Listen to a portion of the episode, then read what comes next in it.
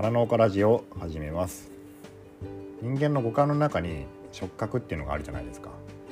これなかなか説明しにくいけどまあ触れられたらわかるし何かに触れたらね指先にこう感覚が分かりますね触れた感覚が、まあ、そういう触覚っていうのがあるんですけど、まあ、植物にもね、まあ、この触覚っていうのがあるらしいんですよ。えー、と前回前々回かな？昨日はフラワーニットの話をしたんでその前に視覚と、まあ、聴覚の話をしましたけど、あ、植物にも、えー、人間のね触覚にあたるところがあるというとこです。でこれもね、あのー、そもそもは触覚っていうのの話はあるんですけど、えー、これねちょっと本読んでもちょっと 僕よく分かんなかったんですよね。まああのざっくり僕の理解で言うと、まあ、細胞の中をえーね、あのカリウムイオンとかね、え、カルシウムイオンとかっていうのがまああって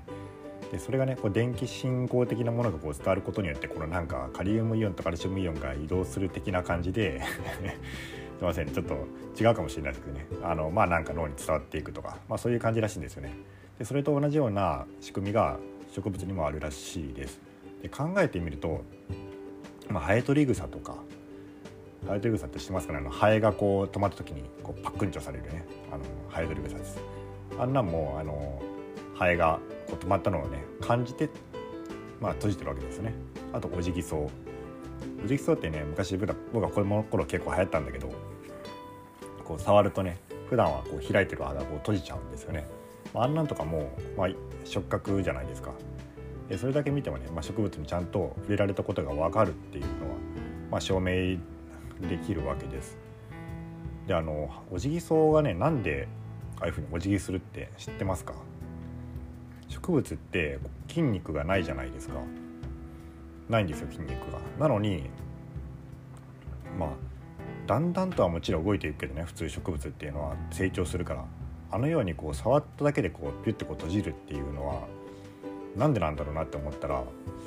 えっとねこれもねちょっと僕完全に理解できないかったけどまあ、細胞の中にこう要は水をねうん出したり 入れたりとか これで合ってるのかな？出したり入れたりすることで、えー、まあこうピンと立ったり開いたりしてるっていうことなんですよ。植物はね根圧とかってこう根っこから葉っぱの成長点の方に水を押し出すポンプみたいなこう役割があるんですけどその根圧おそらくねその根圧を使ってえー、ポンプでねこう水をピッてやったらこう葉っぱがピンってなるじゃないですかわかります？このプップとかピンとか擬音語が多くてちょっと申し訳ないけどまあそんな感じでねあれはねこうしおれてるらしいですねこうあの普通の状態の時はねでこう、まあ、しおれるのと逆で水を送り込むことでこう葉っぱが閉じると、うん、なんかそういう仕組みになってるらしいですね。うん、まあそんな感じで、えーまあ、オジギソウみたいな、ま、あからさまに触覚があるっていう植物もあるよっていうことです。まあ、痛みを感じてるってわけではないらしいですけどねまあなんか痛みと触覚っていうのはまた別らしいですね。で、まあ、なんでその植物がそんな触覚っていうものを持ってるかっていうのが不思議ですよね。うん、これはですね、まあ、答えは、まあ、植物の、こう環境にあるんですよ。で植物って日々こういろんなこう自然環境厳しい自然環境にさらされてるわけじゃないですか例えばね強風とかね、え雪が降っちゃったり雨豪雨とかね雨が降ったりとかそういうあのまあ日頃厳しい自然環境にさらされてる中でそういうね刺激があるところでは、まあ、身を守ろうとする力が働きます。で、えー、例えばねまあ風が強かったりすると植物が大きいとねこう折れちゃいますよねこう昨日からポキッとだからあのなるだけこう背を伸ばさないように茎を太くするようにこうずんぐりむっくり体型になるように、えー、成長をね変えていくんですよ。でそのなので、まあ、そのために触覚があるとつまり外の環境の様子を情報を得るためにそういうのを持ってるっていうことなんですね。うん、すごいですね。まあ、確か人間もそういうなんかねその地域によって例えばその寒い地域の人は、ね、あの背が低いとかなんかそういうのはあるのはあるらしいんですけどそんなね、あのー、一生のうちで、えー、人のねそのあれの一生一生のうちで変わるってことはあんまりないと思うんだけど性質が植物って結構ね変わっちゃうんですね。でなんかまあいろんなねこうそういうのを導き出したような実験っていうのがあるみたいなんですけどあなんか面白かったのがその中の一つである人がね一日にどれくらい、えー、成長するのか植物がねそれの観測をしていたらしいんですよ。で、まあ、多分メジャーなんか当ててねこうやって測ってて、えー、あの1日に何センチ伸びたなっていうふうな知ってたみたいなんですね。でそうするとねなんかその計測していた植物がだんだんなんか調子が悪くなっちゃって最終的には枯れたらしいんですよね。でなんかまあその人が僕はただその言ってたのはね僕はただあの植物の成長を測ってただけなのにこの植物を殺してしまったっていうふうにねあのショックを受けてたらしいんですけどそれはやっぱその計測する時にどうしても触れちゃいますよね。で触れちゃって、えーまあ、ストレスストレスというか、まあ、植物がそういうふうに、まあ、防御反応を示した